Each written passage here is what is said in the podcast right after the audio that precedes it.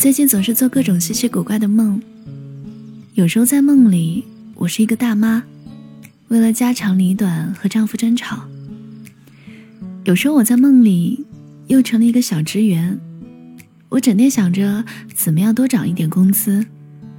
如此种种，反正每次到了梦里，我就仿佛变成了另一个人。我家附近住着一个老神棍。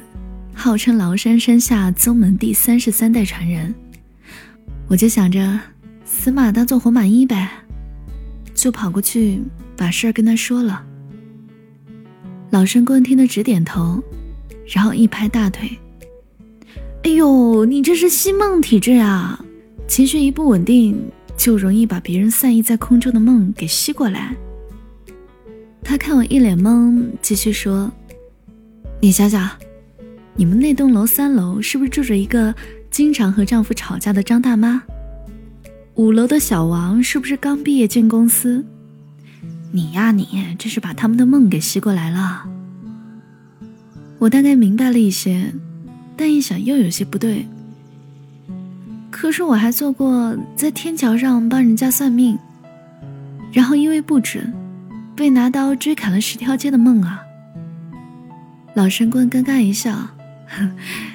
那你可能把我的梦给吸去了。老神棍送了我一张捕梦网，羽毛和皮革制成的，颇具印第安风味，号称能捕获美丽的梦幻，并且将别人散逸过的梦过滤掉，从而让我不会再吸到别人的梦。我问他这是哪来的，想给他钱，他摇摇手，嗨。以前在美国的时候，用一张崂山穿墙符，从一个印第安老法师那儿换来的，不值什么钱。我大吃一惊。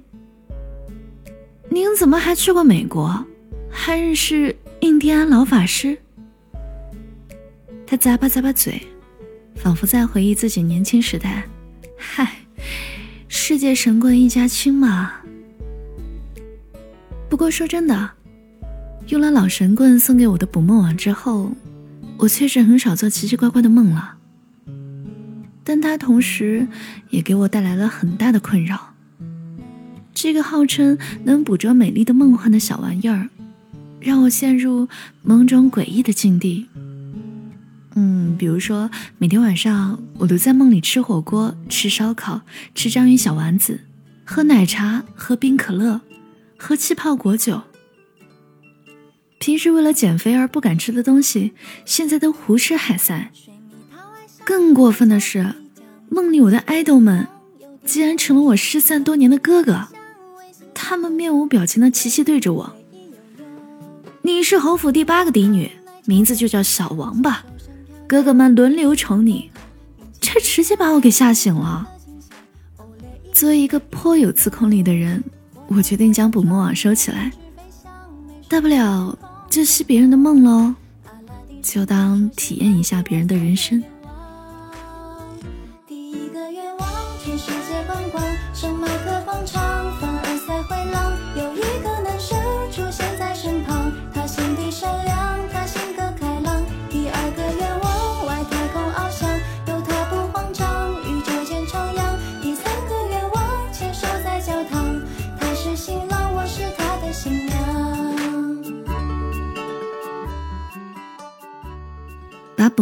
收起来的后几天，我睡得很安稳。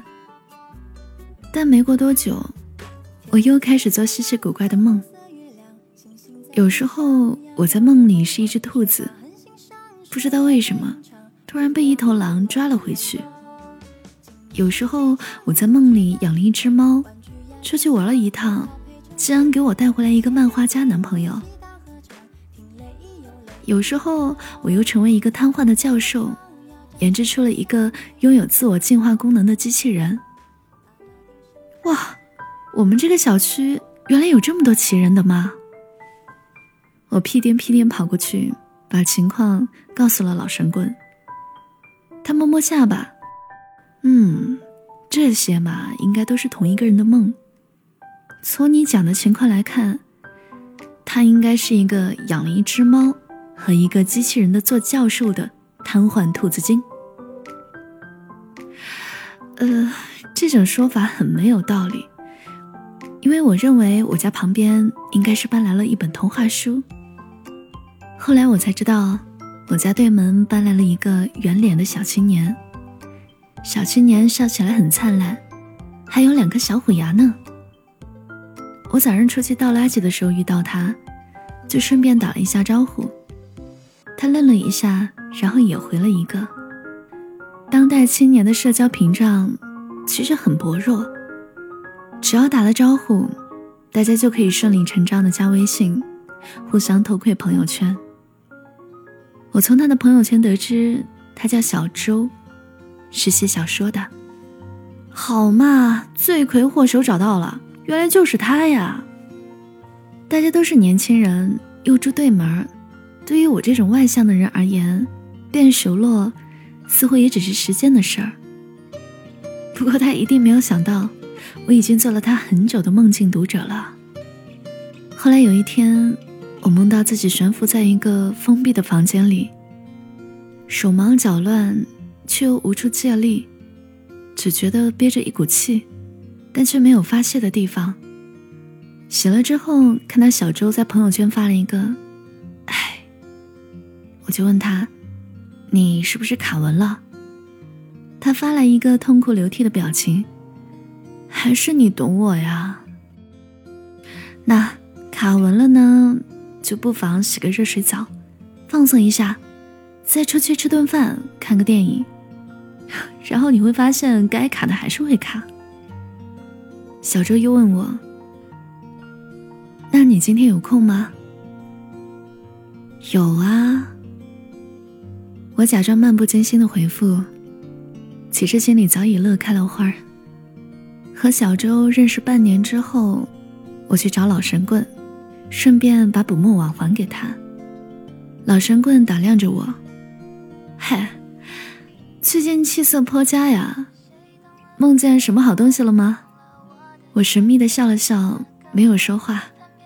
我最近的状态不错，但偶尔还能吸到小周的梦。他梦里的好东西可多了，有早晨窗户上氤氲的水汽，房间里咕噜噜打呼的肥猫，夏天沾着露水的小薄荷，雨后略带清灰的天空，小巷子里传来的卖馄饨的吆喝声，嗯，还有笑容灿烂，手捧鲜花的我自己。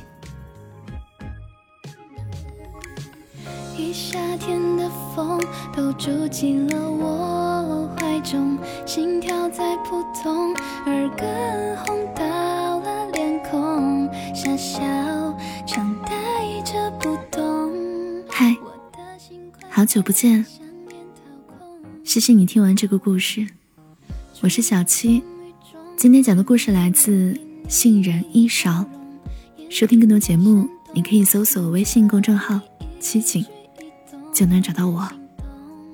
是繁花似锦的锦，不要做错了，我等你哦。到底是谁